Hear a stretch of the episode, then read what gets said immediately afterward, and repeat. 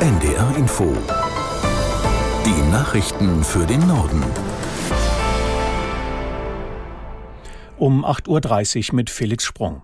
Der mutmaßliche Attentäter von Brüssel, der zwei Schweden erschossen haben soll, ist den Behörden offenbar bekannt gewesen. Den Angaben zufolge handelt es sich um einen 45-jährigen Tunesier, dessen Antrag auf Asyl abgelehnt worden war. Aus Brüssel Andreas Meyer-Feist. Belgiens Premierminister Alexander De Croo erklärte am Morgen, dass der Mann schon längst hätte abgeschoben werden sollen. Er hatte 2019 einen Asylantrag gestellt, der ein Jahr später abgelehnt worden war. Weil er danach untertauchte, konnte er nicht abgeschoben werden.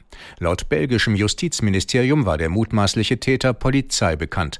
Gegen ihn wurde wegen Menschenhandel, illegalem Aufenthalt und Gefährdung der Staatssicherheit ermittelt.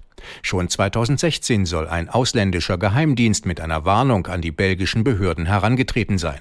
Der Mann sei bereit zum islamistischen Kampf und stelle eine potenzielle Gefahr dar. Derartige Berichte über mögliche Gefährder habe es damals aber sehr viele gegeben und man habe einfach nichts tun können, erklärte Belgiens Justizminister heute Morgen. Die Suche nach dem Täter läuft auf Hochtouren. Die Polizei ist ihm offenbar durch ein Bekennervideo auf die Spur gekommen. Die Europäische Union will angesichts der katastrophalen Zustände im Gazastreifen Hilfsgüter in die Region schicken. Die ersten beiden Flüge sollen noch in dieser Woche starten, wie EU-Kommissionspräsidentin von der Leyen mitteilte. Ulf Hilbert aus der NDR Nachrichtenredaktion mit Einzelheiten. An Bord der Maschinen sind Dinge wie Notunterkünfte, Medikamente und Hygienesets, also Sachen, die die Menschen im Gazastreifen am dringendsten benötigen. In den vergangenen Tagen hatten sich mehrere hunderttausend Menschen aus Gaza-Stadt auf den Weg Richtung Süden gemacht, nachdem das israelische Militär sie dazu aufgefordert hat. Doch auch dort gibt es für sie kein Wasser, keinen Strom, keine Unterkünfte und kaum etwas zu essen. Wann die Hilfsgüter bei den Menschen ankommen, ist aber noch nicht klar, denn zuerst muss der Grenzübergang im ägyptischen Rafah geöffnet werden werden. Anschließend sollen dann humanitäre Organisationen die Verteilung übernehmen. Bundeskanzler Scholz wird heute als erster Regierungschef seit den Angriffen der Hamas nach Israel reisen. Mit seinem Besuch will der Kanzler die Solidarität Deutschlands mit Israel auch vor Ort bekunden. Aus Berlin Mario Kubina. Erwartet wird, dass sich Scholz in Israel unter anderem mit Premierminister Benjamin Netanyahu trifft. Danach soll es weiter nach Ägypten gehen, das an den Gazastreifen grenzt. Bei den Gesprächen dürfte es darum gehen, wie die Geiseln befreit werden können, die sich in der Gewalt von Hamas-Terroristen befinden. Unter den Verschleppten sind auch Deutsche. Auch Hilfsleistungen dürften bei dem Nahostbesuch des Kanzlers eine Rolle spielen. Militärische Unterstützung für Israel, humanitäre Hilfe für die Menschen im Gazastreifen. Auch US-Präsident Biden hat einen Besuch in Israel angekündigt. Er wird morgen dort erwartet. Die Bundesregierung hat sich auf Reformen im Verkehrssektor geeinigt. Unter anderem sollen mit dem neuen Gesetzespaket Schienen- und Autobahnprojekte sowie Brückensanierungen beschleunigt werden. Aus Berlin Philipp Eckstein. Bei den Autobahnen geht es unter anderem um Spurerweiterungen bei einigen Strecken mit viel Stau. Zudem sollen künftig verfügbare Flächen an Autobahnen für Solaranlagen genutzt werden. Bei der Lkw-Maut soll ein CO2-Aufschlag eingeführt werden. Das soll für Unternehmen Anreize schaffen, den Umstieg auf Lastwagen mit klimafreundlichen Antrieben zu beschleunigen.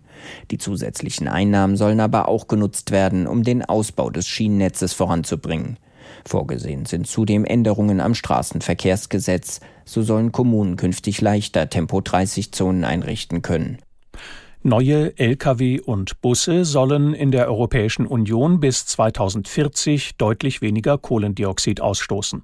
Die EU-Umweltministerinnen und Umweltminister einigten sich bei ihrem Treffen in Luxemburg darauf, dass die CO2-Emissionen schwerer Nutzfahrzeuge bis 2040 um 90 Prozent sinken sollen.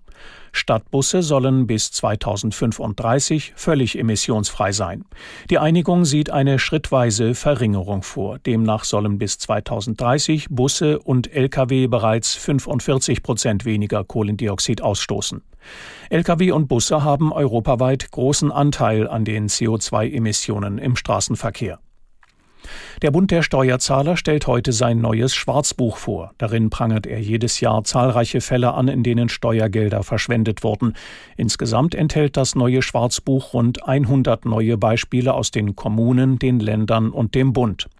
In dieser Ausgabe, der 51. insgesamt, gibt es zudem ein Sonderkapitel, das sich mit der Frage beschäftigt, ob die Öffentlichkeitsarbeit von Politikern und Parteien auf Kosten der Steuerzahler noch der Aufklärung dient oder als Eigenwerbung zu werten ist. Die US-Republikaner wollen heute einen weiteren Versuch unternehmen, einen neuen Sprecher für das Repräsentantenhaus zu wählen. Am Wochenende hat der Abgeordnete Jim Jordan bereits einige Parteikolleginnen und Kollegen hinter sich versammelt. Aus Washington Katrin Brandt. Ob es dafür reicht, heute Mittag Ortszeit tatsächlich neuer Vorsitzender des Abgeordnetenhauses zu werden, ist offen. Weil die Mehrheit der Republikaner so knapp ist, kann Jordan nur wenige Abweichler verkraften. Und noch haben mehrere Abgeordnete verkündet, sie wollten nicht für ihn stimmen. Jordan gehört zum harten rechten Rand der Fraktion. Er ist ein glühender Trump-Unterstützer. Er erkennt das Ergebnis der Wahl 2020 nicht an und polarisiert auch wegen seines Auftretens. Es könnten also mehrere Abstimmungen nötig werden, bis er es schafft. Es könnte aber auch sein, dass Jordan genauso scheitert wie der andere Kandidat, Steve Scalise, der vorige Woche aufgegeben hatte, weil er keine Mehrheit zusammenbekam. Das waren die Nachrichten.